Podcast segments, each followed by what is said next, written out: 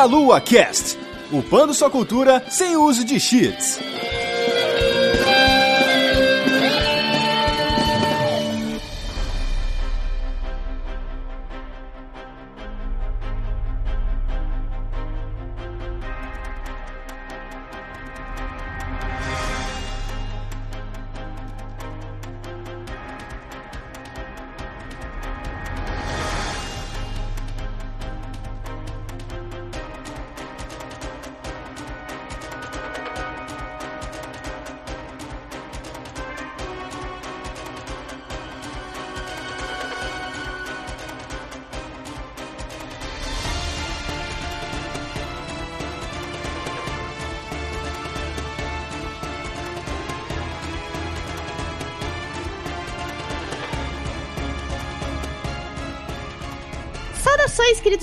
Ouvintes! Começando mais um Meia Lua Cast. Aqui é a Vanessa, estou de volta aqui com mais um cast aqui delícia para vocês e vamos falar de coisas fofas e bonitas e para isso eu estou aqui com um time feminino. E primeiramente, começando pela Laura, que nossa colaboradora aqui, amiga nossa. Laura, oi! Oi, Van! E olá, amores e namoras, ouvintes do Meia Lua. Clamp é... Clamp, cara, tem outra palavra para descrever?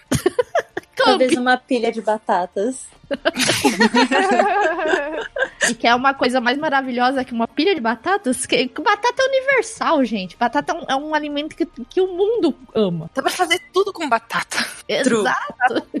Apenas verdades jeito. foram ditas.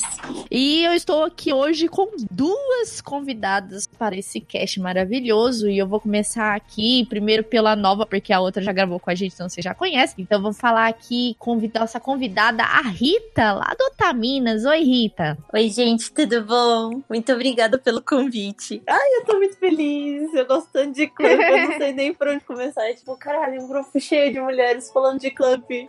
Ô, Rita, fala um pouquinho o que, que você faz é, na vida, na internet aí. Conta pro pessoal, pro pessoal te conhecer. Ai, nas interwebs, então. é, meu nome é Rita, eu tenho 26 anos. Eu trabalho com comunicação em agência de publicidade, mas eu já estou nesse meio de animes animes otakus desde os 10, que foi quando eu fui no meu primeiro evento. Então, é, é meio que, pelo menos nos eventos de São Paulo, já estou meio onipresente. Uhum. e eu acho que é isso. Eu faço parte do podcast do Taminas e faço algumas participações também no Anime Crazes. E no momento estou montando meu PCzinho para também gravar meus streams e, e conversar com todo mundo, porque é isso aí que eu gosto de fazer. Eu gosto muito de jogar e consumir animes. Otaku raiz, né? Isso, é isso aí. Todo mundo tem um pouco de otaku, não importa como, né? E, e daquela raizinha, um pouquinhozinho, pelo menos, né? No Twitter eu usei muito tempo o, o, o nick de profissão otaku. porque resumia muito a minha vida. E por último aqui, mas não menos importante, ela esteve recentemente com a gente, aqui é a Aninha, lá do New Game Plus. Oi, Aninha. E aí, pessoas! Nossa senhora, hoje eu vou aquecer o coração falando de Guerreiras Mágicas, porque é só amorzinho e é um anime que foi muito desprezado injustamente. É verdade. Com certeza. A produção merece muito mais. Mas, Aninha, quer falar um pouco do New Game Plus aí, pra relembrar o pessoal? Então, conte aí, por favor. New Game Plus, né? O carro-chefe lá é o Senhor Demartini, nosso querido boss. Aí fazemos análise, escrevemos especiais, fazemos gameplay, aí de tudo um pouco, cobertura de eventos. E sigam lá, newgameplus.com.br, parceiros aqui também do Meia Lua, que é todo mundo amor, todo mundo no carinho. E é uma honra novamente estar presente aqui com vocês. E é isso aí, gente. Feitas as devidas apresentações, nós vamos para a sessão de recados agora. Vou passar rapidinho com vocês aqui. Primeiramente, já está se aproximando cada vez assim mais próximo de nós, a Brasil Game Show está chegando em São Paulo aí na Expo Center Norte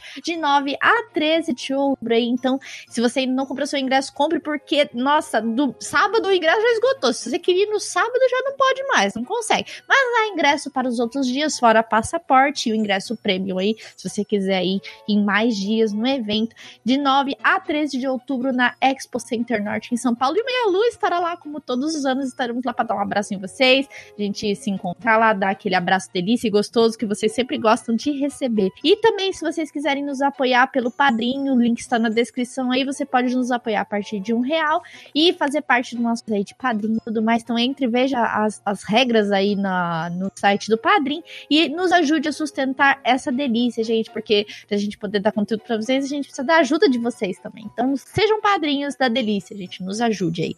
E não se esqueça de se inscrever nos nossos canais de vídeo aí, acompanhe as nossas lives no Facebook, que tá tendo bastante conteúdo do Meia Lua, entre no nosso site também. Então, meninas, vamos começar a falar sobre a Clamp aqui, gente, que, cara, a Clamp foi uma, um grupo, assim, que é, fez parte da nossa história, assim, principalmente na nossa adolescência, que acho que todo mundo aqui não é tão novinho, assim, eu acredito que seja, da maioria que já, já passou um pouco, então, assim, a, a Clamp, ela tem um histórico maravilhoso com a gente, né? Nada mais propício, né, para falar da Clamp do que um grupo de meninas, né, já que a Clamp era um, é um grupo de mulheres, né, que fazem anime, fazem mangá e, e isso é maravilhoso. A Clamp é um grupo de mangakás que são da região de Kansai, no Japão, formado hoje por quatro mulheres. Elas já foram em 11 integrantes, mas hoje elas só são em quatro, né? Que é a Nanase Okawa, Mokona, Tsubaki Nekoi e Satsuki Igarashi. Gente, eu não sei falar japonês, gente. Vocês me perdoem, eu tô tentando aqui. Tô lendo do jeito que dá, porque eu não sei falar japonês. E aí elas pro produziram os seus primeiros mangás independentes, né? Quando elas eram estudantes e publicaram o primeiro trabalho delas com uma editora que chamava R RGV, da, na revista Mensal Wings em 89, gente. É bem novinho isso aqui, né? Os estilos de mangá são bem variados e no caso delas é mais comum o shoujo, shosei e o shonen. A gente também vai falar dos tipos, né? explicando um pouco o que são esses nomes, né? Porque os mangás têm nomes, né? Cada tem uma, um, na verdade, nome, eles seriam são tipos, né? Gêneros. né? Gêneros. gêneros. É, são... A gente fala em demografia, porque o mangá pode ter muitos gêneros, mas a demografia, porque esses tipos de publicação, elas vão depender, na verdade, de onde que foi publicado. Então, por exemplo, Nana, que é um mangá, não é da Clamp, mas tipo, é um bom exemplo. Ele tem um, ele seria considerado Josei, mas foi publicado numa revista shoujo. Então, é mais essas demografias são definidas por onde elas são publicadas. E aí nisso, tipo, voltadas para cada público, obviamente. Isso é bem legal. Quando eles fazem essa divisão, realmente eles atingem o público de fato que eles querem atingir, né? Isso que é Sim, legal. É onde eles fazem para ver o mercado de nicho. Não, isso também é genial, porque, por exemplo, a gente vive falando, tipo, preste atenção no que, que os teus filhos estão lendo, ou estão jogando, ou estão assistindo, etc. E esse sistema, ele é excelente, porque daí os pais, se, ele, se eles têm mais preocupação a respeito de, do tipo de conteúdo que os filhos deles estão consumindo, eles podem olhar, tipo, ah, Sueja é shonen, beleza. Ah, mas podem ver uma outra revista que é para homens adultos. Então, ah, não, não, não, vamos tomar cuidado. Sim, isso ajuda muito. Isso ajuda muito na, na hora de dividir realmente as faixas etárias, mas no Japão, que é um país vamos, tradicional, vamos dizer assim. Então, eu acho que é mais fácil deles controlarem dessa forma, né? E como eu disse, né, antigamente, a, a, o grupo do, da Clamp era formado por 11 integrantes e acabou que no, em 1990 eles reduziram para 7 e adotaram o nome Clamp, que significa uma pilha de batatas, né? Melhor coisa do mundo, nome, melhor nome, uma pilha de batatas. Eu gosto desses, desses significados muito legais. E durante a produção da, no caso da RGV, da, saíram mais pessoas e acabou restando só as quatro. Por conta do que 15 aniversário do grupo, elas acabaram mudando seus nomes, né? E, né, os vários trabalhos da Clamp, sim, e a gente não vai falar de todos, gente, tá? A gente, eu até coloquei a lista de todos os trabalhos da Clamp, mas a gente não vai falar de todos porque é impossível num cast de uma hora e meia a gente conseguir falar de todos os trabalhos da Clamp. Então nós vamos focar nos principais e o que a gente assistiu, o que nós vivenciamos, né? Inclusive até hoje, né? Tem coisa da Clamp aí pra gente acompanhar. Então, assim, de todos os trabalhos, a gente tem Sakura Card Captor, que já foi mangá vencedor da Seiyun Award 2001, Shobits, Guerreiras Mágicas de Rei Earth, Holic, Tsubasa, Chronicle, Angelic Layer. Nossa, tem um monte aqui, gente, que vários fizeram sucesso internacional. E até novembro de 2006 tinham sido vendidos mais de 100 milhões de volumes dos mangás delas no mundo inteiro. Então, tipo, não é pouca coisa, gente. Elas fizeram muito sucesso. maravilhosas. E elas ainda têm uns dois ou três trabalhos indo fora o que elas colaboram, né? Porque é, elas não têm mais dedicação exclusiva, exclusiva. Elas, elas trabalham na indústria hoje em dia, né? Sim, até se você procurar o Code Geass, o character design foram feitos pela Clamp. Então, quando você procura, você encontra as artes originais e ilustrações delas. Olha aí, que legal. Uma curiosidade mais da Clamp também, que lá nos anos 80, né, no tempo assim que o termo fanfic, né, era nem existia, nem existia, era uma coisa assim que sem internet, sem as fanfic de hoje, sem os fanfiqueiros safados, eu falo porque eu sou uma. Ai, bate aqui, amiga. Fanfiqueira Somos... safada, então, né? Não, eu posso começar deixando uma coisa clara aqui para todos os ouvintes. Nós temos que deixar uma coisa clara. É. Já ouviu falar no termo shipping trash? Todo mundo aqui é. Hum. Ah, sim. Todos nós. nós. Nós estamos na festa do lixo. Nós somos as fãs. Nós não temos Gente, limite. já amei vocês. Não, não tem limite mesmo. E as, e as, né, as produtoras da Clamp também não, porque elas faziam histórias antes, né? É, é, é, inspiradas né, no Capitão Tsubasa e aí que vem o lado fanfiqueira, também faziam histórias yaoi de Cavaleiro do Zodíaco. Então, né, elas faziam isso na década de 80. Então elas são maravilhosas. Sim. Elas faziam de Jojo também, tá? Uhum. Nossa! o pessoal acha que Jojo é coisa recente. Não é. Não é não, mas teve até uma curiosidade que a gente procurou é, pro Otaminas, que teve, parece que uma competição da que, que eles fazem geralmente, tipo, o personagem preferido de cada, né, que tá dos mangás que estão saindo. E nisso, o personagem o Jotaro, que é da já é da terceira temporada de Jojo, eu acho que sim ele começou a subir muito e, tipo, elas, eles começaram a abrir as cartas, porque na época não era, a votação era por carta. E nisso, tipo, começou a chegar carta pedindo Jotaro, Jotaro. E, e chegaram e descobriram depois que eram as meninas da Clamp que estavam fazendo as inscrições. E, e, eram, tipo, eram em média, tipo, por menina. Eu não sei se nessa época as outras já tinham saído, agora eu não lembro, mas era por menina, por volta de umas 40 inscrições. Caramba! Que você tinha que mandar uma carta e um desenho desenho do personagem. Então imagina, tipo, o que que elas fizeram. Nossa. Moças, gente, se vocês acham que vocês não conseguem se dedicar para nada, eu quero que vocês lembrem que as, que as meninas da Clamp fizeram isso. Se elas conseguiram fazer isso com tal dedicação, você consegue fazer qualquer coisa. A Clamp é gente como a gente, fã como a gente. Exatamente. Então aí a gente tem um sucesso enorme da Clamp com os trabalhos dela e a gente vai dividir agora outros trabalhos assim, a demografia, né, como a como a Rita disse, né? Então a gente tem o shoujo, o estilo de shoujo, que é um mangá que é comercializado mais para o público feminino, normalmente entre 12 anos de idade. Então aí a gente tem mais para adolescente assim, né? Significa shoujo significa pequena garota. Então, então shoujo é um estilo de mangá voltado voltado para meninas de 12 anos. Aí a gente tem o Shosei, que é mangá voltado para o público feminino adulto. Enquanto tinha as revistas para meninos e meninas, que é o Kodomo, o Josei, né, para público feminino adulto. E por último aqui o Shonen, que é direcionado para o público jovem masculino, né, que tem muitas lutas, personagens. Então você vê é, Cavaleiros do, do Zodíaco é Shonen, por exemplo, porque tem poder e tiro para lá e, e, luta. Então a gente tem o Shonen. One então... Piece é shonen. Uhum. É. Um amigo meu uma vez me explicou uma vez que para você diferenciar um mangá de batalha pra se é shonen ou shoujo, você só tem que notar se o foco tá no relacionamento. Se o foco tá no relacionamento, é, so é shoujo. Ah, oh meu Deus. É verdade, porque ele, ela, é, o anime da Sakura, por exemplo, é voltado não tanto nas cartas. As cartas tá ali de plano de fundo, mas é também o relacionamento dela com os personagens, principalmente com o Choran, né, por exemplo. E uhum. ele de unhas e dentes diz que no Yasha é shoujo por causa disso. a gente vai falar dos animes depois, né, da, da Clamp, do mangá, tudo, mas é, a gente aqui no Brasil, a gente teve muito contato com as Guerreiras Mágicas de Heiruff no início, né, que ela fez bastante sucesso no SBT em 1990. Teve brinquedo, CD com versão em português das músicas, fantasia, etc. Nossa, Tudo mas aqui. foi demais isso. Eu tinha, eu tive a máquina de escrever e o CD. Então eu sei cantar todas as músicas até hoje. Começar com Nessa vida tudo é fantasia. Qualquer coisa pode, Pode acontecer. Todo mundo tem que ter um sonho pra viver. Amor! Amor! Eu e os meus irmãos, a gente alugava lá as fitas cassete dos animes, quando a- daí eles alugavam Cavaleiros do Zodíaco, eu alugava Cavaleiros.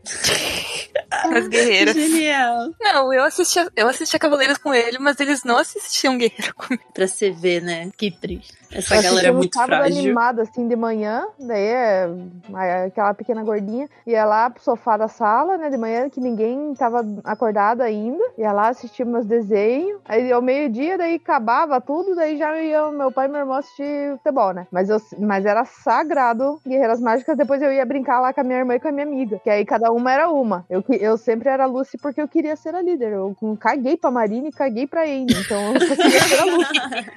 E logo depois, né, teve a Sakura Card Captor, né, na televisão. Eu espero ter vocês. Ai, gente, coisa maravilhosa. Gente, aquela abertura era a coisa mais linda e fofa do planeta, velho. E a Sakura era muito, ah, muito linda, né? Eu me apaixonei pela Sakura. Sakura, assim, a história dela é muito legal, né? A forma como, como eles trouxeram a, o enredo da Sakura, capturar cartas. é- Cara, isso era muito legal. E como eu, eu sou muito fã de Pokémon, é, cara, aquele negócio de capturar cartas, vem, nossa, que legal, velho. Boa referência, boa. Nossa, é real. Então, tipo, nossa, capturar cartas, carta poderosa, você usa as cartas a seu favor. Então, tipo, eu já gostava de Pokémon, então, eu, tipo, eu tinha essa referência da Sakura. Tipo, também era meio parecido, né? É capturar cartas, né? Só que ela captura cartas, não captura Pokémon, né? Só as cartas, mas as cartas com os bichão grandão dela, lá era muito legal. Ah, mas se você pensar que tem Pokémon Card é igualzinho. Sim. E a Clamp, ela, ela tem muita referência histórias é, bem fortes, com garotas, garotos cheios de sonho, conflito. Então, se, se você assistir tanto Guerreiras Mágicas de Rei Earth como Sakura, você vai ver que todos eles têm, passam por dramas, né? Dramas da, da, da, da história de vida deles, assim. É, por exemplo, eu, eu lembro muito bem que essa foi um dos episódios assim, que mais me, me, me me emocionou, foi aquela, aquele ova que teve, né, da Sakura e os dois ursinhos. Gente, como eu chorei naquilo lá, é a crise que ela tava passando. Então, a, a Clamp, ela tem muito isso dentro do DNA dela, tipo, um foco na história, né? Só que também com env- envolvimento de fantasia, é, cores, cenários, e é muito lindo, gente, é, essa coisa da Clamp. Tem uma coisa que eu fico braba com a Clamp, é que a Mei Ling, eu achava ela muito foda, achava uma personagem muito engraçada. Mas daí ela começou a virar capachinho da Sakura e eu comecei a pegar ranço da Sakura. Porque eu adorava a Mei Ling. Não! Sério. Eu sempre achei a Meilin muito irritante. Por isso mesmo que eu gostava dela. Ela fazia a vida do Choran um inferno. E eu adorava isso nela. Eu, eu ia falar que uma coisa que eu sempre gostei muito na Clamp foi os, as roupas que eles faziam, os cenários, os desenhos sempre maravilhosos, mas, mas elas sempre prestaram bastante atenção nos figurinos. Tanto que até nos. Até no.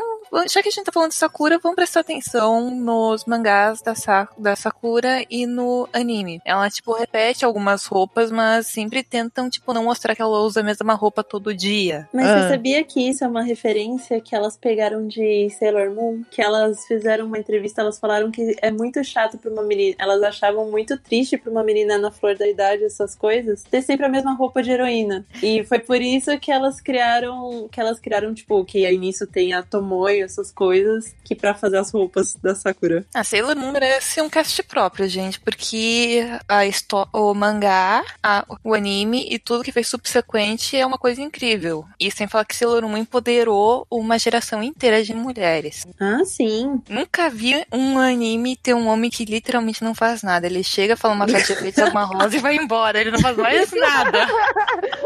Obrigada, alguém que finalmente. Aquele, aquele tweet do, tipo, ninguém, absolutamente ninguém. Aí Tuxedo Mask indo embora, assim, puxando a capa, tipo...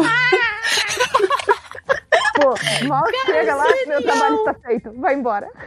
Mas você não fez nada. Não fez nada. Olha, pra não falar que ele não fez nada, pelo menos nos últimos episódios da primeira temporada, ele deu uma forcinha lá. Pra não falar que ele não fez nada, alguma coisa, então, pelo menos ele deu uma colaboração lá. Não, mas é Hum. engraçado que quando ele tenta ajudar, ele apanha. É- eu acho isso genial. Ele tenta ajudar, aí, tipo, ele, ah, aí ele cai assim, tipo, morto. Aí ela, tipo, ai meu Deus, até carregar o macho. Oh, meu Deus.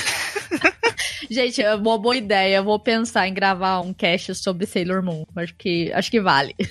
Válido. Ah, por favor, eu tenho uma tese. Eu posso escrever uma tese com todos os problemas de Sailor Moon Crystal e porque é- essa animação é uma ofensa ao Sailor Moon original. Eu gosto do original, não cheguei a assistir o Cristal e nem vou assistir.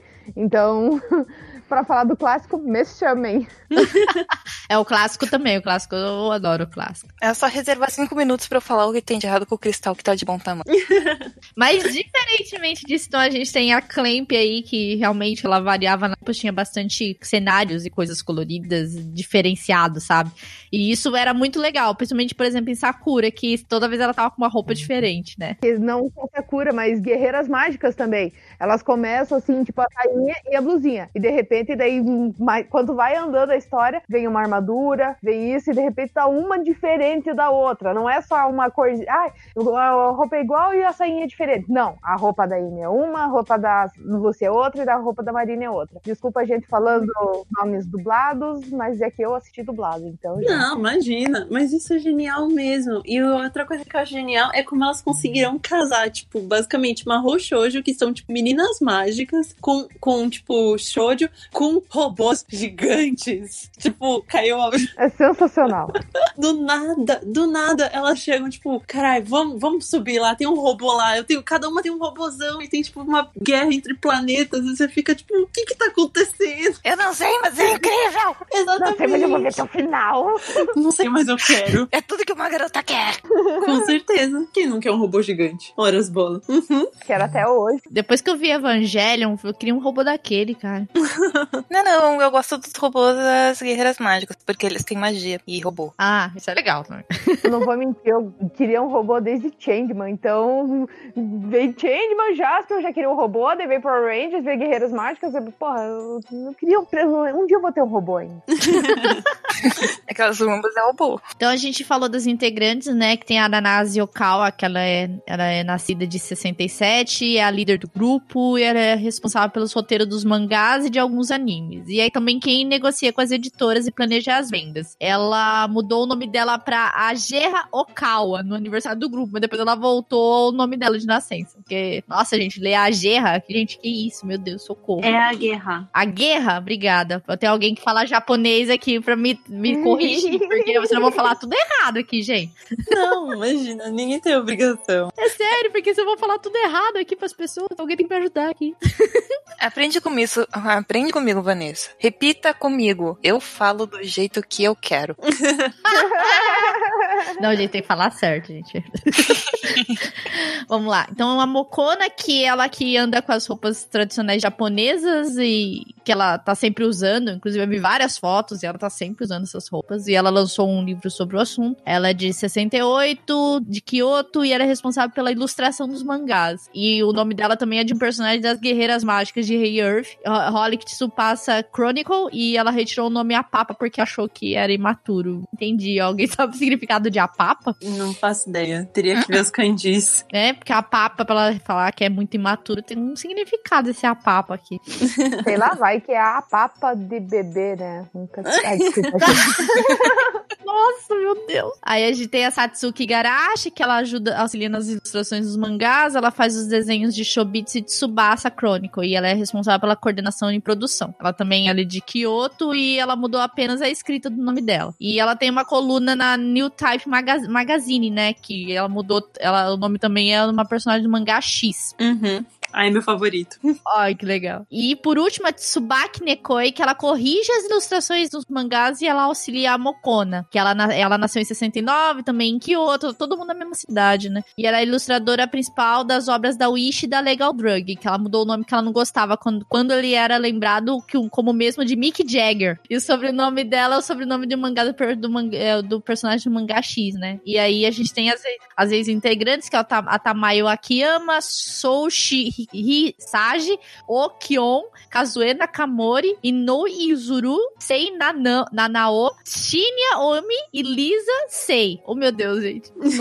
E Essas são as que fizeram parte, e tem as quatro que são hoje as principais, e elas comandam hoje o trabalho da Clamp, né? E a gente vai abordar aqui os principais animes, principalmente os que a gente assistiu, né? Pelo menos pra mim, assim, eu vou falar muito mais da Sakura, que a Sakura, ela me pegou muito mais do que as Guerreiras Mágicas. E quando, nas Guerreiras Mágicas, na época das Guerreiras Mágicas, gente, eu tava muito ligada em Cavaleiros. Então eu não peguei tanto as Guerreiras Mágicas, eu peguei mais Cavaleiros, porque eu achava mais legal os Cavaleiros do que as Guerreiras. De, perdão, gente, me perdoem, tá? Eu peço perdão pra, pro pessoal que tá me ouvindo aí, porque o pessoal que é fã de Guerreiras Mágicas, me perdoe. Eu não assisti muito Guerreiras Mágicas, eu peguei muito pouco. Peguei muito mais Sakura, gente, pra assistir do que as Guerreiras Mágicas. Me perdoe pelos, por esse pecado. Mas eu conheço as Guerreiras Mágicas. Guerreiras Mágicas eu vi um pouquinho. Não é que eu não vi, eu só vi menos do que, que eu tava na época da Cavaleiros do Zodíaco e Sailor Moon também, né? Então eu tava mais ligado na manchete lá assistindo esses animes. Mas a gente vai falar então agora desses três animes. E eu quero começar primeiro com as Guerreiras Mágicas de Rei Earth, porque é o mais antigo. Que temos das Guerreiras Mágicas pra contar aqui pro pessoal a experiência nossa com. A nossa experiência com esse anime. É, Guerreiras Mágicas foi, junto de Sakura, foram os primeiros mangás que eu comprei na minha vida, assim. Então, é, é, a história, é, eu tenho um sentimento muito nostálgico com a obra. Guerreiras Mágicas, a história são três meninas que elas não se conheciam e elas estão com suas respectivas escolas fazendo uma excursão para a Torre de Tóquio. E aí, nisso, começa que, tipo, é, tem um clarão e as três são chamadas para esse outro mundo que é Zephyr. E elas são levadas para lá com o objetivo de salvar a princesa. Ninguém sabe o que acontece, mas, tipo, bora, por que não? Já que tá aqui, né? Né, já que me chamaram. Pra fugir da escola. Crianças não façam isso em casa. É, a história de Guerreiras Mágicas ela foi encomendada. Geralmente acontece isso das editoras terem um tema que elas querem abordar e elas dão o briefing para as meninas e elas criam a história em cima disso. E foi aí que tipo a, ide- a ideia veio de fazer o RPG com mecha, com alguma coisa que eram coisas que estavam muito na é, na moda na época, que eram robôs gigantes e essas coisas de tipo meninas mágicas, é, Sailor Moon e etc. Pois é, né? Em 1994 a internet tava dando aquele boom, tava meio que. com- E o gênero de mecha tava tri popular. E Sailor Moon tá começando a fazer super sucesso. Tinha. Sailor Moon prasca- praticamente deu a vida ao gênero do Mahou Mahou Shoujo, vamos falar a verdade. Uhum, foi, com certeza. Cara, Guerreiras Mágicas chegou e foi uma coisa legal, porque se você olhar até hoje, parece muito alguma coisa que tu faz num RP, num JRPG tradicional. Você recebe uma quest, uma busca, e daí sem muita explicação tu, ah, vambora, né? É o que as meninas fazem. Tipo, ah, eu sou fulano, eu sou ciclana, nós somos pessoas completamente diferentes, nós não nos conhecemos, mas agora a gente tem que confiar a vida uma nas outras. E vai escalando os poderes e reviravoltas e estilo de, RPG. Ninguém vê chegando. As, tem algumas dicas e a história é super complicada e você tem que prestar muita atenção, porque às vezes um detalhe muda tudo. Eu lembro que recentemente, acho que faz uns dois anos atrás, teve um anime que lançou que se chamava Show by Rock. E ele era sobre uma menina que ela foi levada pro mundo da música. Tipo, ela gostava de cantar, ela foi levada pra esse mundo da música. E ela virou, tipo, meio gatinho. Ela tinha orelhinha e rabinho. E eu acho legal desse anime que em nenhum momento ela fala em voltar pro mundo real. tipo, ela, ela é literalmente um anime que ela literalmente tá com foda-se. Tipo, mano, virei meio gatinho aqui, tô tocando meus instrumentos, bora. eu acho isso genial. É, de uns tempos pra cá ficou super popular esse gênero do Isekai, né? De tipo, você tá no. Tá, a gente tá no nosso mundo normal e o cara é mandado pra outro mundo e geralmente o mundo é baseado em algum tipo de videogame.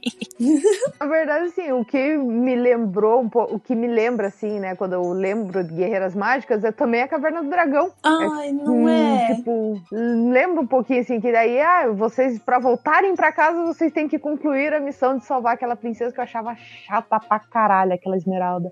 E, meu Deus do céu, aquela lá era uma que eu queria dar porrada nela. É, e no final das contas ela é vilã, todo mundo ficou feliz. Exatamente! Imagina, tipo, Foi o maior plot twist, gente. Foi o maior plot twist de todos. Por isso que é tão genial. Exato. Aí quando né, veio assim, caralho, essa esmeralda. Nossa, agora. Nossa, que dessa porrada nessa filha da puta. Eu sabia que tinha algo que justificava o meu ranço na época. É uma escrota. Não, e esse plot twist da Esmeralda é um negócio que muito de boom, de explodir a cabeça, porque ela não. Ela tá sendo egoísta, mas ao mesmo tempo não tá, porque ela, ela quer viver com o amor da vida dela, mas ela não pode porque ela tem que colocar Zephyr como, como prioridade. Quando ela nota que ela não consegue fazer isso, ela pede para as mulheres chegar para matar ela, porque ela diz: Não, não, precisamos de outra pessoa. Essa pessoa não sou eu, mas eu não posso me matar e ninguém mais pode, mas vocês podem. É genial. E o, esse anime, ele teve duas fases, né? Teve essa primeira aí que elas são convidadas, é... Uhum. Convidadas entre aspas. É, convo- convidadas barra abduzidas.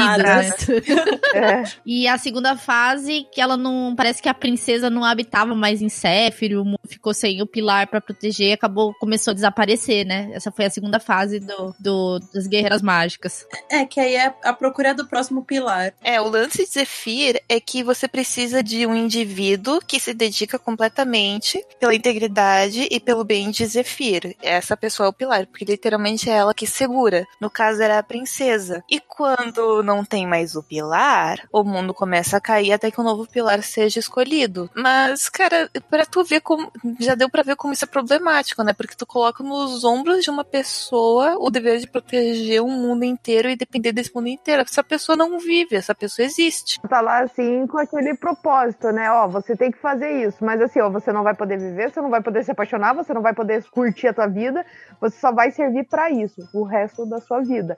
Aí é pra deixar qualquer um meio Uhum. maluco mesmo. É, daí é claro que quando você conhece um cara trigato que a gente contigo, se apaixona perdidamente e nota que você é uma pessoa terrível porque tu não tá cumprindo o teu dever. Isso é síndrome de Estocolmo, galera. Cara, trigato, adorei. Verdades foram ditas. Sim. É, se eu não me engano, era Zagato É. o nome dele, já era gato mesmo. Cara, trigato trevoso, maravilhoso. Não, convenhamos, quem nunca teve aquela fase que você gosta Ai, de um gente, bad eu, boy? sou- eu sempre fui Maria Shampoo. Quando eu era pequena, o Shiryu pra mim. Que, Maria, o quê? Maria Shampoo. Maria eu gostava dos cabeludos. Nossa, eu vou gravar pra mim. Não, o pior é que eu noto esse problema até hoje. Eu vejo uns shows que o cara tipo, é mi- minimamente um bad boy e eu já começo. Uh!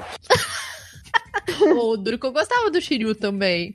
Mas não pelo fato do cabelo grande, mas porque ele era do dragão, velho. Não era nem por causa do. do- gente, do- a gente tava do falando cabelo. de Tem uma locadora. tatuagem do Shiryu e não me arrependo. Ai, que eu quero ver depois. Eu- é porque eu lembrei agora também que a gente tava falando de locadora de alugar filme e eu não lembro o rosto desse cara. Mas tinha um atendente nessa locadora. Eu lembro dele de costas e o cabelo indo, tipo, sei lá, até depois, até um pouco antes do Cox, sabe? E aí nisso eu ficava olhando e falei, gente, é o Shiryu da vida real. Caraca. Eu, eu, eu com os meus sete anos derretida, sabe?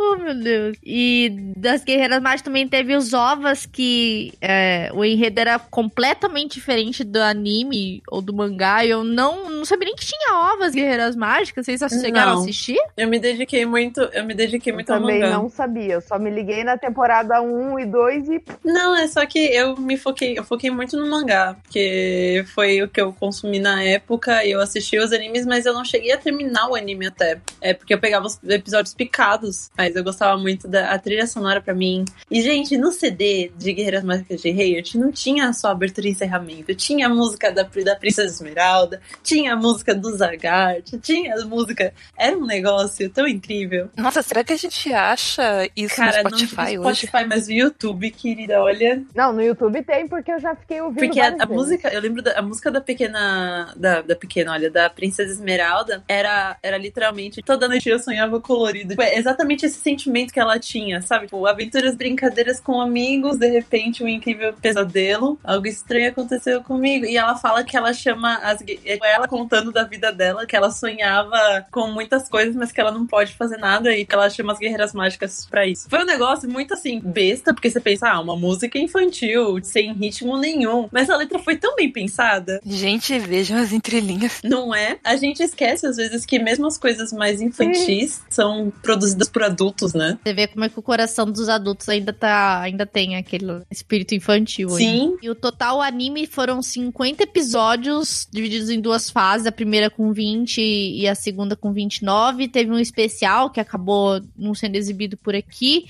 E o Brasil, nas duas a primeira fase do anime, foram exibidas pelo SBT, quando na época que tava tendo sucesso dos Cavaleiros do Zodíaco. E ele estreou até dia 5 de maio de 96, às 10 e meia da manhã, no bloco Domingo Ação. meu Deus! Socorro! Domingo Ação, meu Deus. Nem lembro mais como é que era Domingo Ação.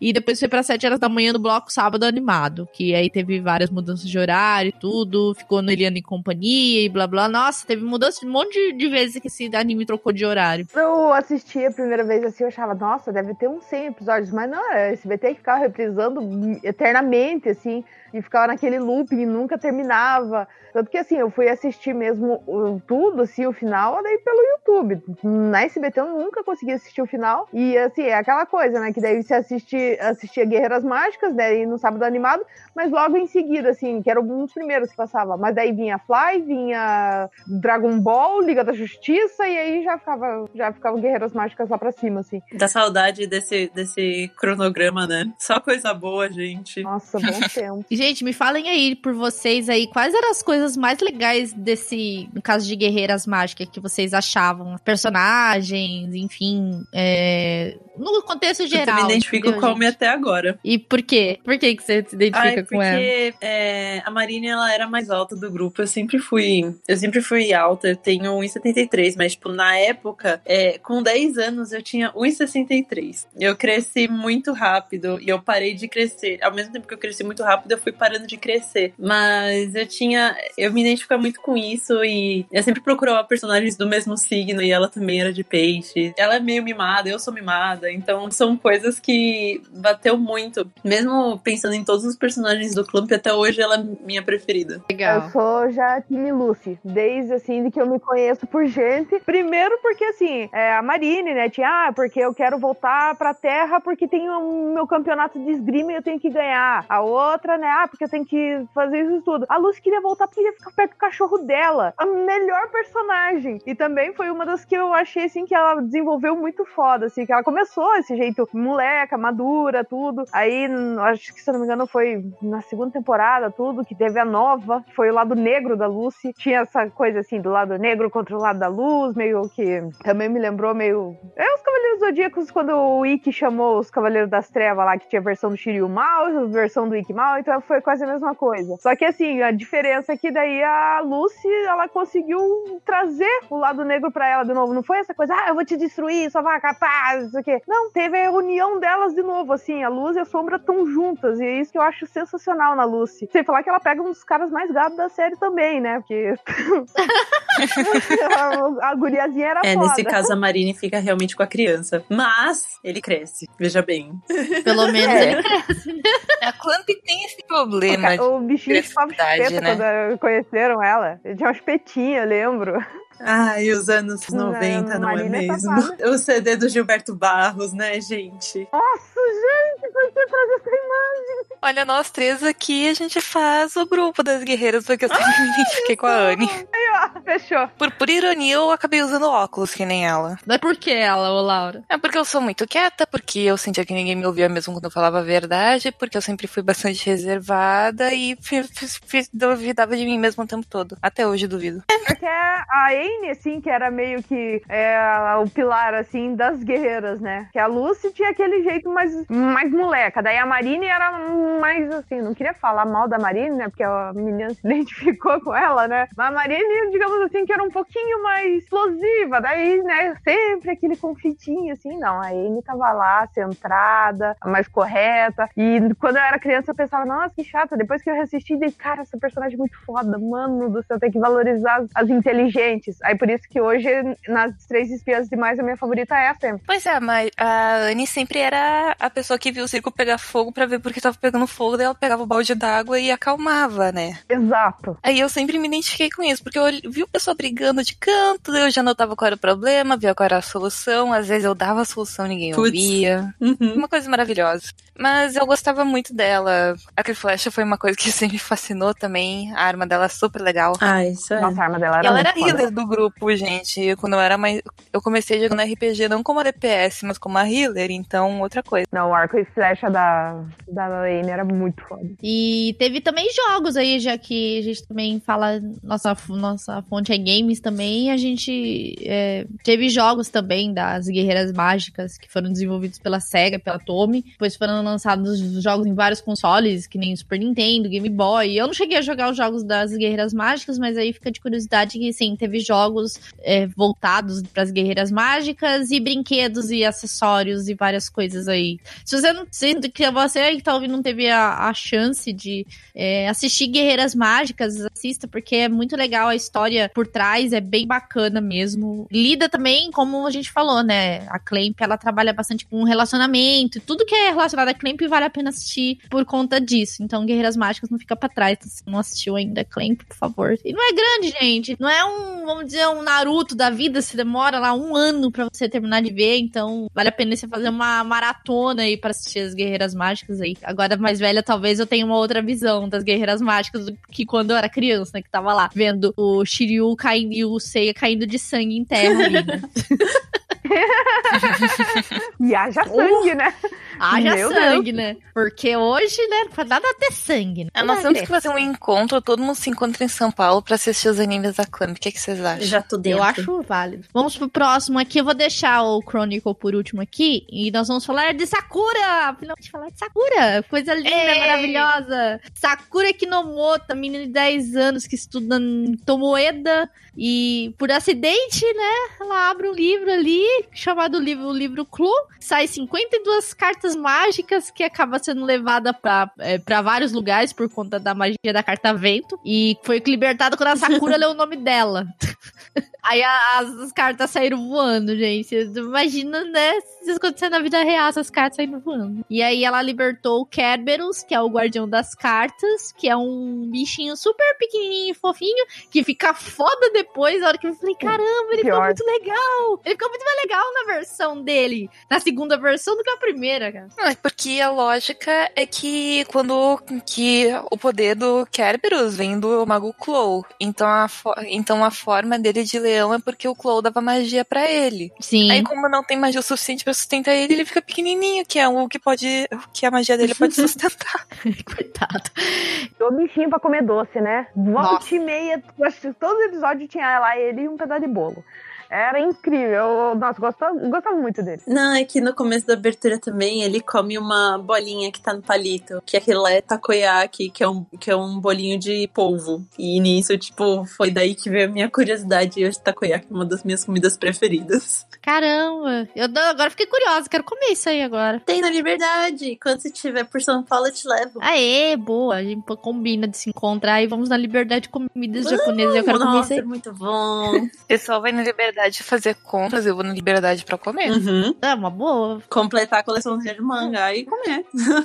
E ela acaba se tornando, né, uma card captor, que seria cap, cap- eh, caça-cartas ou captura, capturadora de cartas. Eu não sei o termo melhor pra isso, mas é caça-cartas, enfim. Caçadora de cartas. E, gente, como esse anime é lindo. Eu Acho que, tipo, mesmo a, a- a abertura dela em, em japonês, em, em BR também, a música era Sim. Muito linda. E ela era, sempre foi muito fofa. E, e eu não sei, eu, tive, eu sempre tive uma, um carinho muito grande pela Sakura. Eu tenho todas as cartas dela aqui da. Quando eh, virou as cartas Sakura, eu tenho. Quem ganhou, quem me deu de presente foi o Femozão aí. Beijo, Femozão, que me deu as cartinhas da Sakura.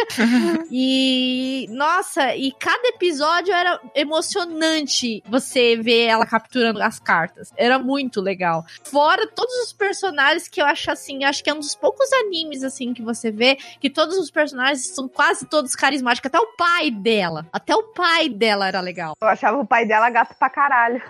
Muito.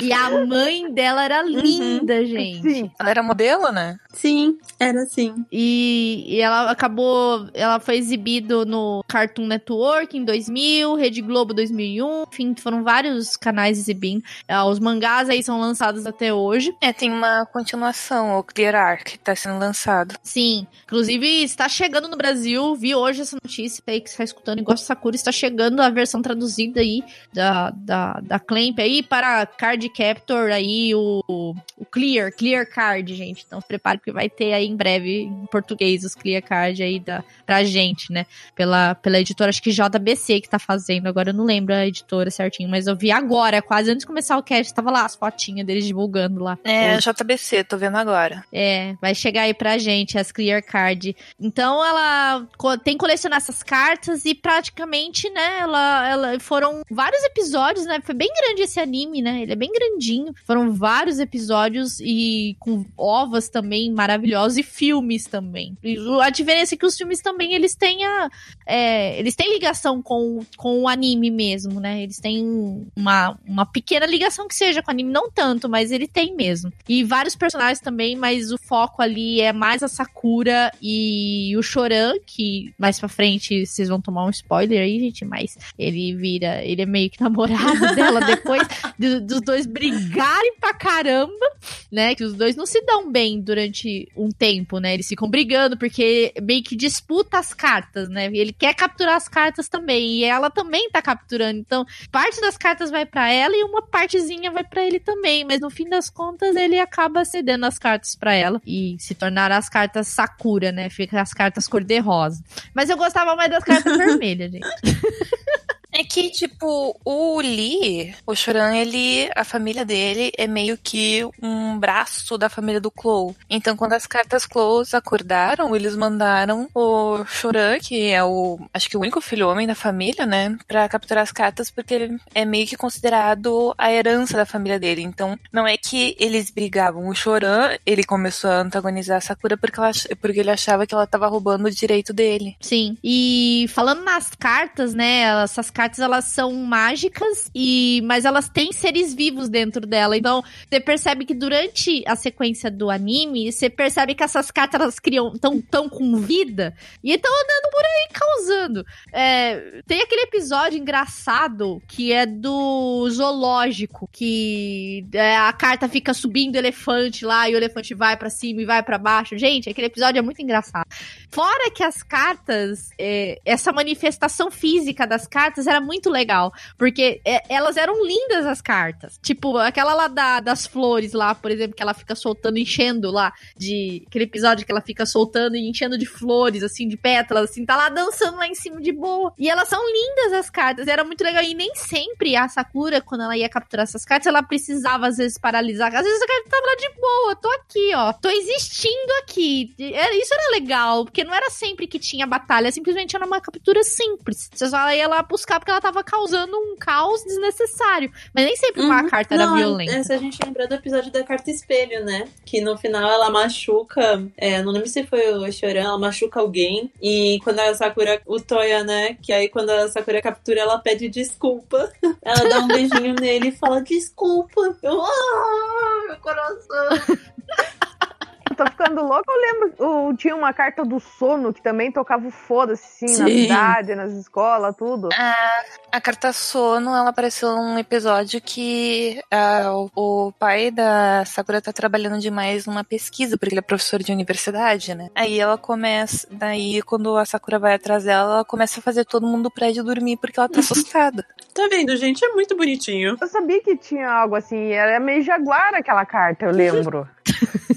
Ah, Qual? A, a do sono? do sono. Não, é uma fadinha. Como assim, gente? Não tô entendendo. Não, é que a carta sono, se eu não- a carta sono, se eu não me engano, é uma fadinha, que é meio um jaguar, eu acho que é Uhum. trovão, não é? Talvez seja a Trovão tocava. Bom, Eu não lembro, sei que eu lembro que tinha um bem safadinho, assim. Agora eu não lembro se era a carta realmente do sono. Eu lembro desse episódio, né? Só que eu lembro que ela teve muito problema pra capturar. Agora eu não lembro se realmente era do sono. Por isso que eu até perguntei. Se, não sei se eu sou se eu tô louca ou se realmente era do uma que sono. também foi interessante Uhum. foi a Silêncio, que ela não podia fazer barulho que a carta revoltava. Nossa, verdade, caramba. Nossa, essa carta deu trabalho, hein? Era num museu, não era? Alguma coisa assim. Eu acho que aí- foi, acho que foi no museu mesmo. Que era um quadro, aí você ficava tipo, caralho, voltar de novo. Não, você sabe que pra mim uma das piores cartas é aquela carta do relógio, do tempo, que era o velhinho lá. Puta merda, que carta chata. Você podia chegar perto dela, ela voltava o tempo tudo de novo. Falei, gente, quantas vezes vocês vão ficar voltando o tempo aí? Quantas vezes eu vou ter que ficar vendo essa mesma parte 500 vezes? Tu chegou a jogar com Chrono Trigger, Vanessa? Um pouco do Chrono Trigger, um pouquinho. Aquele, aquela montanha que tu tem que ficar escondendo atrás da árvore pra não voltar pro pé da montanha. Nossa, que bosta. Mas essa carta era chata, a do tempo. Você ficava toda hora voltando. Até eles conseguiram capturar ela, né? E o tempo voltar ao normal. Mas quantas vezes ela teve que tocar aquela flauta lá? A prova de flauta lá, né? Que ela tinha que fazer. Eu fico Meu Deus. pensando no caso, porque é, a gente tava falando de alguns jogos e teve jogo de, de, de Sakura também pro PlayStation. E eu fico pensando como é que deve ter sido essas fases, porque eu cheguei a jogar, mas o meu tava em japonês, então obviamente eu não saí da primeira fase, né? Não é mesmo, mas.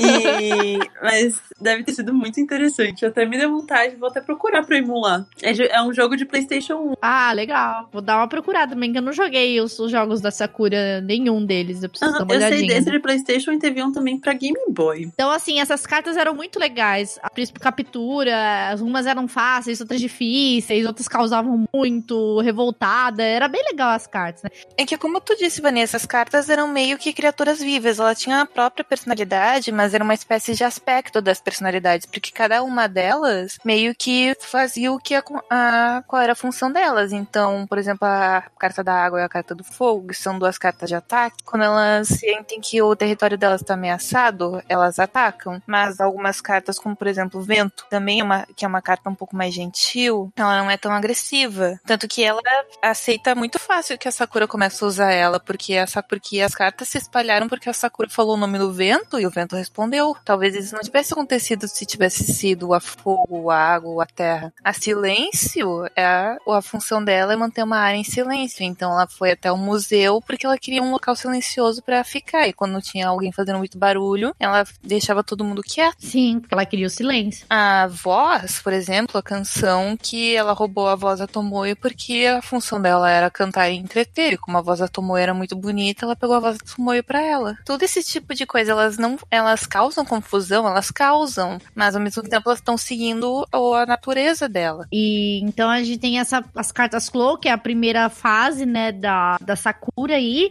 Depois a gente teve as cartas Sakura, que é depois que ela capturou todas e, e as cartas ficaram cor-de-rosas e tudo mais. E teve até o que é do filme, do segundo filme, que chama a Carta Esperança, que ela acaba mesclada com a carta sem nome, que foi feita pela própria Sakura antes ela ver o Chora no aeroporto. E acabaram que depois disso aí elas se tornaram, tornaram transparentes sem nenhum poder. Que aí começa o, as clear cards, né? Que são cartas vindas do desconhecido. Simplesmente as cartas dela tinham ficado transparentes, né? Pra quem não assistiu, gente, o clear card é do ano passado. A gente assistiu porque tá lindo. Eu eu quero, eu quero falar do clear card porque eu chorei na abertura. Quando voltou, assim, falei, meu Deus do céu.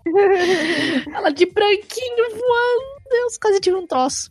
O primeiro arco, que é o arco das cartas Clow, a Sakura tem que meio que batalhar contra as cartas Clows, porque elas são da propriedade do Mago Clow, mesmo Sim. tendo morrido há séculos. Então, você meio que é herdeira do, do Clow pra juntar todas as cartas de novo. Por isso que ela tinha que batalhar e, e assinar o nome dela, porque ela tinha que mostrar que ela era digna do poder. Exato. E a Yui, que era o cara que ficava na outra, na contracapa do livro, que ele tinha que decidir se ela era uma maga boa o suficiente para ter esses poderes das cartas. E esse é o primeiro arco. O segundo, que é o das, das cartas Sakura, é porque agora que ela era dona de todas as cartas, não tinha mais sentido elas terem o nome do Chloe e se alimentarem do poder do Chloe. Tinham que ter os poderes dela. Então, o Chloe ressuscitado começa a causar confusão para Sakura começar a transformar as cartas Chloe em cartas Sakura e permitir que elas continuem existindo com o próprio poder. O Clear Arc é outra evolução do poder da Sakura e uma nova ameaça. Por isso que ela perde os poderes, entre aspas. É, entre aspas, né? Porque tem um detalhe importante na história depois, que eles vão falando no decorrer do anime, depois eles que eu falei, ah. Falar, é que se eu falar, eu vou dar spoiler, gente. Mas é praticamente ela que tá criando as cartas dela. Que ela, Ela ficou tá- poderosa o suficiente pra que essas cartas venham a existir. Você pode ver que tem várias cartas quando ela vai capturando, em tese, que se remetem às cartas que ela já tinha. Principalmente a última carta, que é a carta espelho. Que é a última carta que ela captura na, na, no anime, né, do Clear Card, porque ainda não, não, tá, não terminaram ainda, vai lançar mais pra frente, não sei quando, eles não deram uma data de retorno, mas é, é, reflete exatamente a carta que ela tinha antes. Então, ela meio que tá criando as cartas dela. A Sakura ficou tão poderosa que ela tá criando as cartas dela. Essa é, é o que eu percebi durante o anime do Clear Card. Uhum, achei foda. Tipo, parei agora pra pensar, tipo. Entendeu? Principalmente se você. Eu, eu, eu tirei essa conclusão quando veio a carta espelho. E também ele, ele- o, o próprio Choran fala isso, no- que ela ficou poderosa a ponto que ela tá criando as cartas dela. E é meio por causa disso que ele voltou pro Japão, porque ele queria ajudar a Sakura nessa fase. Exato. Só que ela não sabe ainda que é ela que tá criando. Isso que é o detalhe da história. Ela não sabe. Ela não sabe que o poder tá vindo dela. É muito fácil se identificar com a Sakura porque ela não sabe o que, que tá rolando nada. Ela é muito, tipo, ignorante que tá rolando. Ela é muito, tipo, nossa, que dia bonito. E tem. E a lixeira tá pegando fogo. Mas eu, eu- por isso que eu gosto da Sakura. Eu- a Sakura é muito eu. Ela é muito distraída. Ela não sabe o que ela tá fazendo. Tipo, é muito eu de vez em quando. Sim, E a nossa. maré? Assim, ah, já que estamos aqui, vamos. Eu tenho mesmo que fazer isso. Não tem alguém mais competente que eu. Então aí também a gente tem os báculos dela, que é o selador, que é pra poder capturar as cartas do livro Clô. Aí o segundo báculo, que é o báculo estelar, que ela cria a magia e a chave do livro escura. E o báculo dos sonhos, que é no caso é esse aí das cartas transparentes, das clear cards, que ela captura as cartas transparentes, né, que elas vêm do desconhecido, que também tem a forma de chave também. E ela ganha essa chave, esse báculo no sonho. E é muito bizarro, gente, do nada ela acorda e a chave tá ali. E ela pegou no sonho. É muito bizarro esse episódio. Acho que nos episódios mais bizarros. Eu falei, what? Como assim? Você sonha com o negócio e acorda com ele. Também quero sonhar com dinheiro e acordar com ele do lado. É assim que seria que a vida fosse. Nossa, imagina só a fada do dente real. Você não precisa nem. Não, mas é isso mesmo. É, sonhos terem poder é muito coisa da Clamp também. Eles fazem isso bastante com o Holic, que você pode usar seus poderes enquanto você tá sonhando. Isso é muito legal. Pra gente finalizar aqui, então, essa parte da Sakura, a gente tem os personagens, que é a própria Sakura, Kinomoto, que é a principal personagem e tudo mais. Tem o Kerberos, que é o bichinho fofinho da história. O Shoran Lee, que também ele é o rival da Sakura, mas acaba virando namorado dela mais pra frente, né? Namorado não revelado, né, gente? Porque, meu, quem assiste aquilo lá vai saber que no final vai dar namoro aquilo lá. né? Eles não são namorados, mas sabe que vai dar namoro ali. Eu queria muito que ela tivesse ficado com a Tomoe, gente. A Tomoyo, que é linda, que faz as roupas, tem uma voz linda. As músicas que são cantadas durante o anime que a Tomoyo canta são maravilhosas. Meu, aquela música ela canta no OVA lá dos dois ursinhos. Meu Deus, aquela música é maravilhosa. Eu tenho ela no meu celular, eu adoro aquela. Tem o Toya, que é o irmão da Sakura, o Yukito, que é o amor da Sakura. É... Que é o namorado Toya. Tipo, os dois fortes. Tipava os dois fortes. Isso aí, como eu falo, que as crianças de hoje, ah, porque eu sou fanfiqueira. Ih, você não sabe de nada.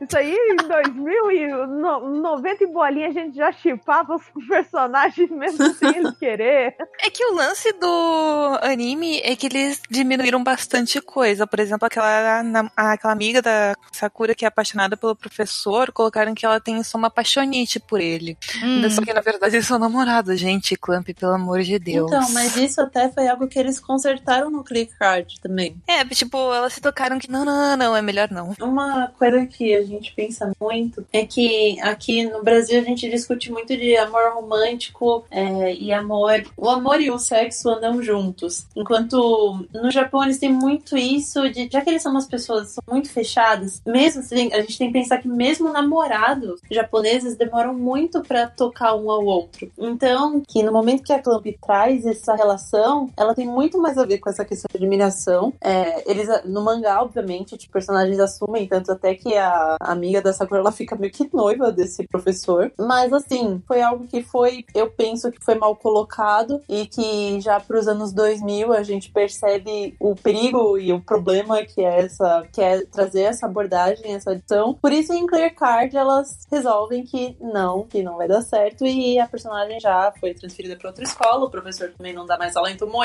e fica por isso. É, e também no mangá o Yukito e o Toya são namorados, porque isso é meio mostrado que, tipo, eles estão eles são relacionados mais intimamente. Ai, ai, ai, Yuki. Trazer isso de maneira sutil, eu acho muito mais. Eu acho muito incrível como elas trazem esses assuntos de maneira sutil que ele não te choca. Tipo, é algo tão natural que é simplesmente, tipo, uai. É a mesma coisa no caso a Haruka e a Michiro em Sailor Moon. Tipo, mas são namorados, qual que, que tem o problema? Ah, não, na dublagem, na dublagem americana elas Na, são na americana, né? Imagina, os americanos destruindo o sonho gay de todo mundo. Não é? Mas aí nisso eu acho engraçado quanto a gente cresce e a gente fica, carai, mas eles são namorados quando é alguma coisa que, tipo, mas e daí? Já tava lá desde sempre, sabe? E a gente tem a Meilin, que é a meio prima do. do Ela é a prima. é prima do, do Choran, né? Morre de ciúmes da Sakura, mas depois elas acabam ficando amigas. No, no Clear Card, a Meilin vai até viajar, viaja pra ver a Sakura, né? Que ela passa uns dias com a Sakura, bem legal, assim. E, tipo, tem muito personagem, gente. Tem o Eriol, o Pinel Sun, o Ruby Moon, gente, tem muito personagem. É, Sakura é um anime muito rico, tem muita história, é, e também fala muito de relacionamentos também.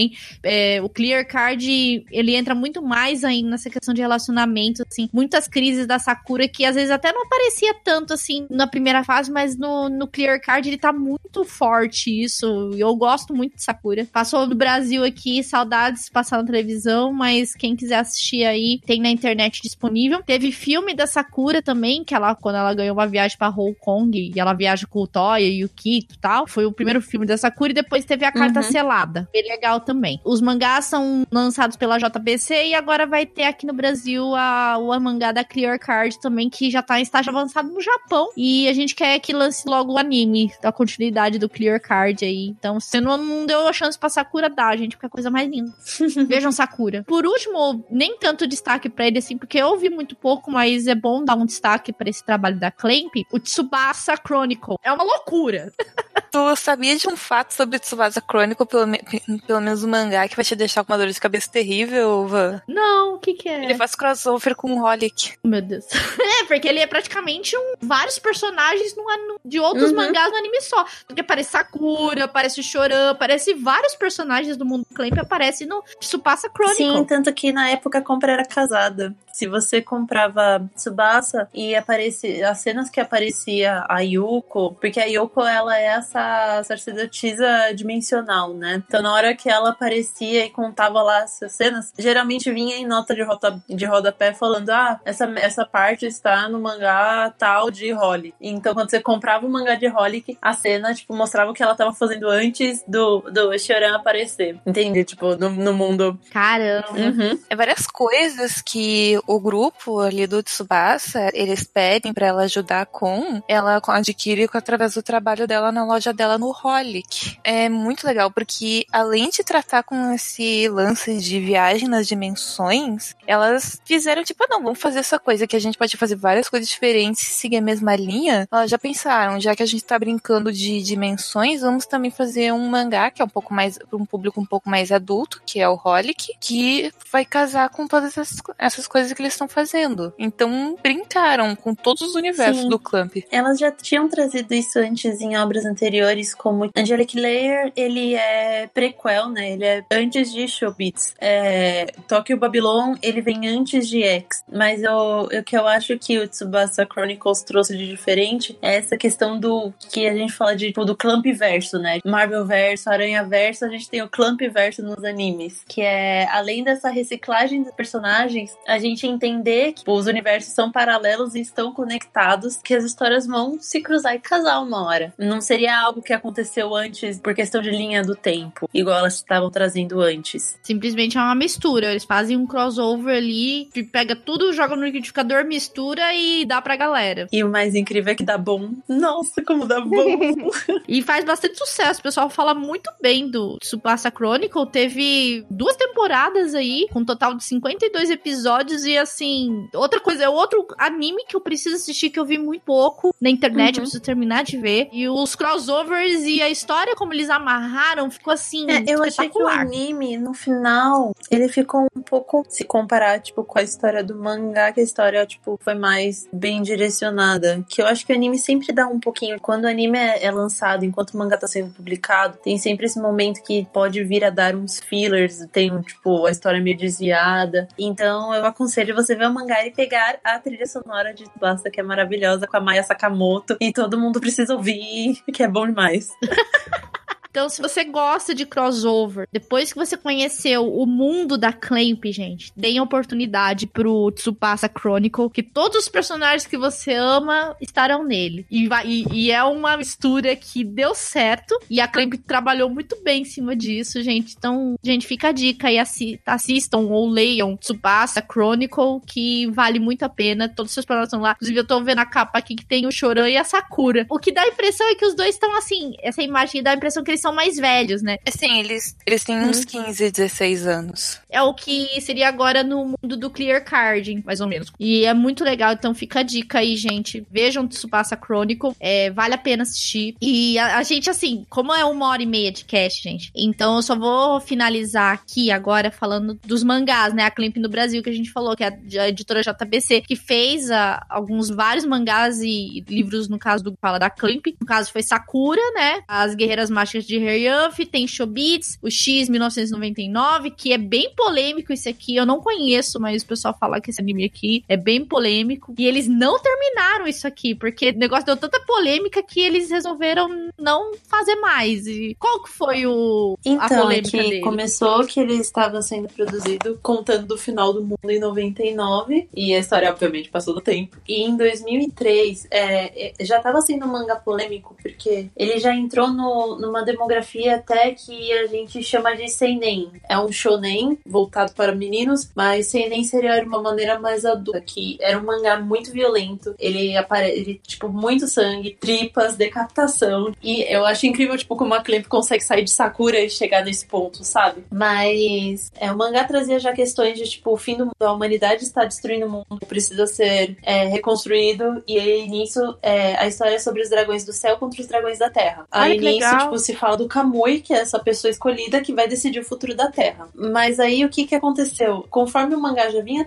trazendo essas discussões pesadas, em 2003 teve, eu não lembro agora qual que foi o desastre natural, que eu sei que tipo rolou uma comoção, que era que é exatamente trazida no mangá dessa questão do planeta, da morte do planeta e da morte da humanidade. E aí nisso as meninas decidiram que não dava pra continuar e que ia ficar por isso. Acho que 2003 foi um terremoto. É, eu não lembro qual que foi o desastre natural agora, mas foi um negócio que, tipo, teve uma comoção muito grande no país. E, mano, juro, o que me dá raiva é que. Eu, não, não me dá raiva, né? Tadinha, tipo, teve todo um porquê. Mas é que é literalmente o meu mangá preferido. E se você pegar pra ler, faltam literalmente, tipo, vai, quatro capítulos, dez no máximo, pra encerrar. Foi em um mangá à frente do tempo. É super atual. Não, na época que foi lançado. Porque hoje nós temos, por exemplo, Attack on Titan, que é sangue jorrando pra tudo quanto é lado. E o autor acredita em eugenia. Então, cara, foi à frente do tempo deles. Eles ficaram muito preocupados na época disso, mas hoje é super normal hiperviolência não é, é nos porque eu mangás. acho que não foi só a hiperviolência, mas foi o plot do planeta, de tipo questões ambientais. Essas questões ambientais a gente tá tratando agora com a Amazônia, a gente para pra pensar. Então é algo que pegou muito pesado. Mas nunca se sabe, 10 anos depois eu acho que dá pra voltar, né? 10 anos não, 20 já, né? Porque isso foi em 99, 2019, 2009, 2019, porra, 20 anos. Clamp, por favor, a gente nunca te pediu nada. Nunca te pedi nada. Tem anime também de X que teve um final. Michuruca mais teve. Teve o filme também, que o final. Eu não estou satisfeito, eu preciso de um final. Ai, com essas coisas que não tem final, eu fico tão triste. Tokyo Babylon também foi outro, outro mangá delas aqui lançado no Brasil. Ange- Angelic Layer, Holic, Tsubasa Olha que é meu favorito. Milk-chan no País das Maravilhas, Kobato, A Pessoa Amada, que aqui já eu não conheço esse aqui. O Homem de Várias Faces, mais. Shunkado. O A Pessoa Amada é um one shot. Ele é. São vários Ah, contos. legal. O Shunkaden, que é a nova lenda de Chan Ying, Gate 7, RG Veda, Kakyo e e o Diário da Conquista da Terra, Sol e Largas Aventuras de Mokona Modoki e o Ishi, que aí é de 2015, foram quatro filmes aí. Eles lançaram no Brasil em 2015, porque o mangá é dos anos. final dos anos 80 também. É, então se você quer ler o gás da Clamp aí, então são esses aí que tem disponível. Tem muita coisa em português, então vale a pena acompanhar a Clamp. E sem contar que, meu, é uma empresa que é umas meninas que pensam realmente na história, que tem muita criatividade pra fazer as coisas aí desde muito tempo. E a gente quer que elas continuem o trabalho. Como eles resolveram lançar de novo Sakura, eles podiam lançar uma quantidade de guerreiras mágicas também. Não sei se tem espaço pra isso. O próprio Tsubasa Chronicle talvez também poderia também entrar nessa, nessa jogada também. Porque, meu, as meninas são muito boas. Ah, o Tsubasa Chronicle. O Tsubasa Chronicles teve uma continuação que foi de 2014 a 2016. Ai, que legal. Mas podiam continuar mais ainda, né? Enfim, gente, leiam Clamp se você nunca deu chance pra essas meninas aí. Assistam anime, leiam os mangás. Elas têm tanto capricho pra fazer esse trabalho delas que é muito lindo. De verdade, gente. Eu gosto muito da Clamp. Sou muito fã da Sakura. Eu acho que são é um trabalho que você pode dar crédito que elas manjam muito do que elas estão fazendo. Principalmente a questão da história. Pode achar que é aquela coisa toda fofinha, bonitinha, mas, cara, a história delas é maravilhosa. Sempre lidaram muito bem assim, com o amadurecimento dos personagens. Eles começam de um jeito assim e, ela, e vai evoluindo. Não é aquela coisa assim que fica o, um anime inteiro durante 88 temporadas daquela mesma coisa, com a mesma idade, com a mesma coisa. É Pokémon? 10 anos eternamente. Então, né, Sim. elas evoluem. Todos os personagens evoluem, mudam, crescem, envelhecem. Então, eu acho isso Aprendem, eles não ficam, tipo, o, o anime inteiro sendo idiotas sem saber o que fazer. Naruto. Nome aí que Oi, Naruto, Naruto.